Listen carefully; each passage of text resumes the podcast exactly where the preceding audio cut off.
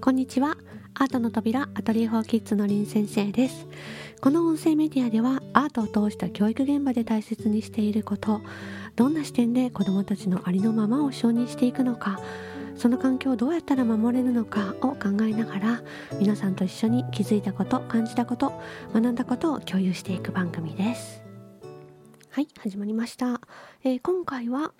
えー、アンケートからねリクエストをいただいた質問にお答えしようと思います、えー、先生のご著書の他にアートと子育てに関わる素敵な本を何冊か大人向けにご紹介していただきたいです。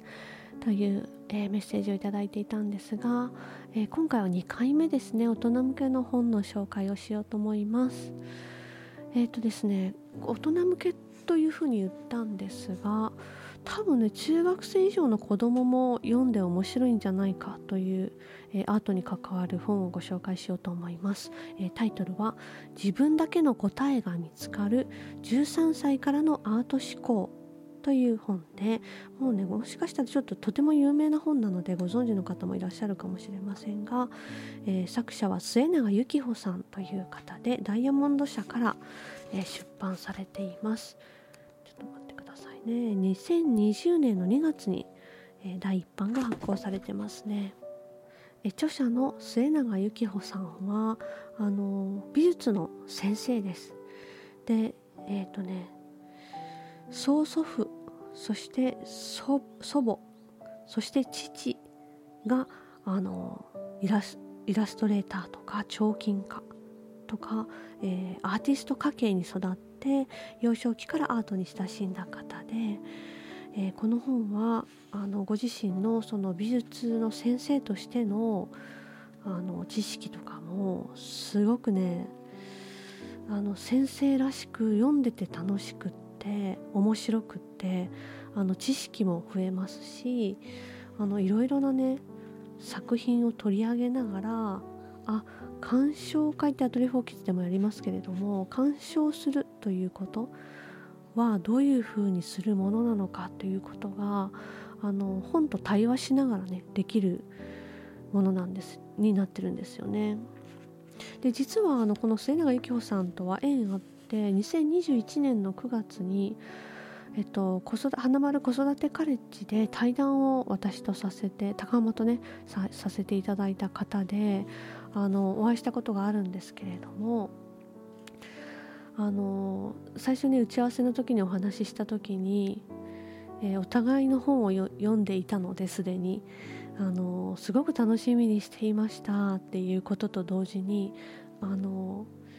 角度は違えど全く同じことを本の中で伝えていましたよねっていうふうにあの意気投合したんですけれどもそれぐらい多分えー、この本を読んだ時に保護者の方もあの教育に関わる方もあなるほど同じことを言っているなということが分かったりすると思います。えー、っと説明この著書の説明のところにですねちょっと読みますね。13歳からのアート思考こんな授業が受けたかった。700人超えの中高生たちを熱狂させ大人たちも今最優先で受けたい美術の授業。論理もデータも当てにならない時代。20世紀アートを代表する6つの作品でアーティストのように考える方法がわかる。今論理戦略に基づくアプローチに限界を感じた人たちの間で知覚感性直感などが見直されつつある。本書は中高生向けの美術の授業をベースに自分だけのものの見方で世界を見つめ自分なりの答えを生み出しそれによって新たな問いを生み出すといういわゆるアート思考のプロセスを分かりやすく解説した一冊。自分だけの視点で物事を見て自分なりの答えを作り出す考え方を身につけよう。というふうに書かれているんですけれどもまさに今あの全て言い尽くされてしまった感じはあるんですけれどもあの美術の授業をまるであの上質な授業を聞いているような感じで対話しながらあの鑑賞するということができます。であのこの中でね面白いなって思う、まあ、全部面白いんですけれども面白いなと思ったところはね。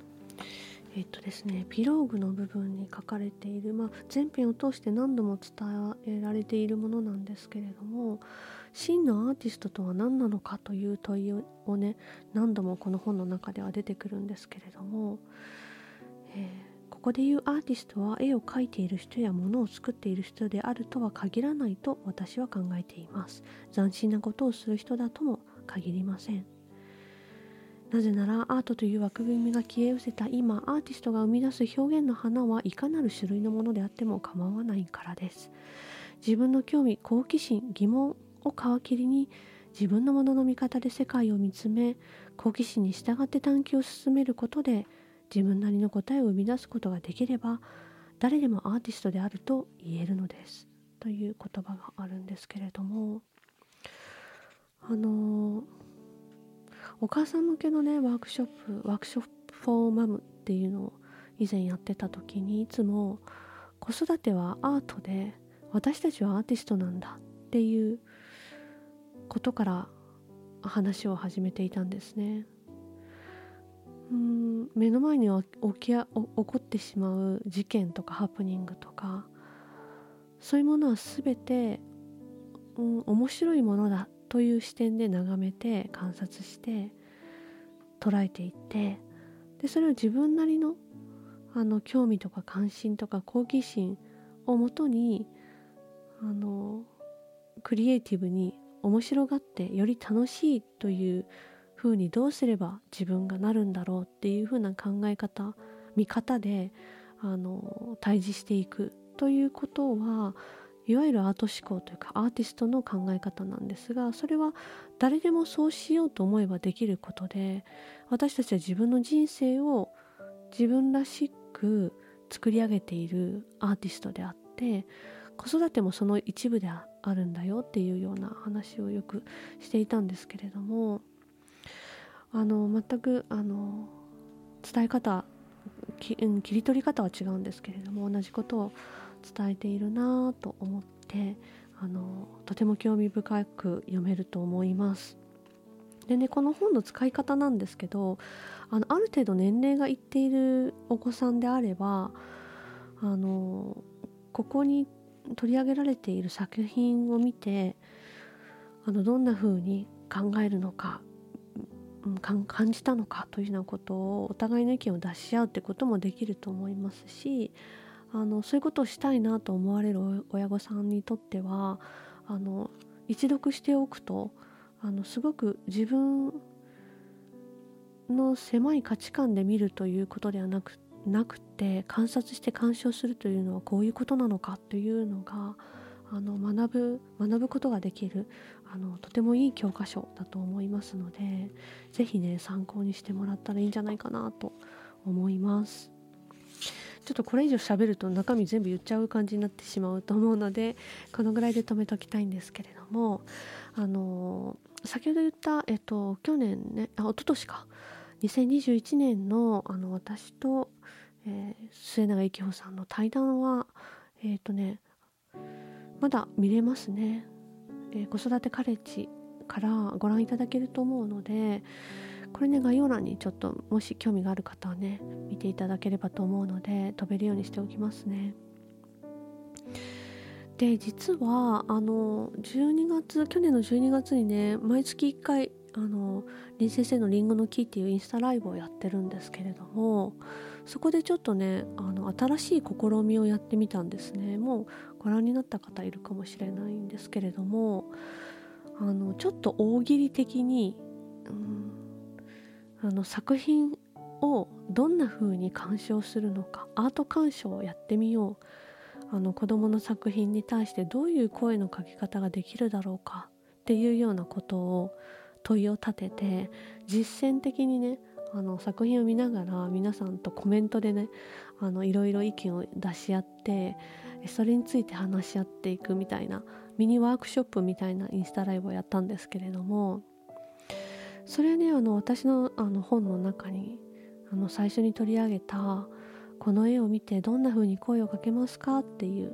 題材に使ったあのまんまの作品を使ったんですけれどもあれあの作品はね実際に私があの当時何歳だったんだろう？3歳ぐらいだった34歳ぐらいのあのある子供にもらったお手紙作品を扱ったんですけれどもあの実は1月以降も同じようにあのアート鑑賞のミニワークショップみたいなものをインスタライブでやっていこうかなと思ってるんですけれども実はこの末永幸穂さんの本の中でもあの冒頭ではないんですが何ページかな。結構後ろの方でですね全く同じような247ページでですね「小さなアーティストを困惑させた問い」というタイトルであのある子供が描いた絵を見せて「えどのような言葉をかけますか?」というふうに同じような問いをね本の中で取り上げられていて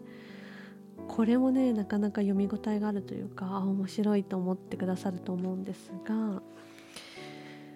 うんもしかしたら来月来月というか今月のえっ、ー、と多分今週の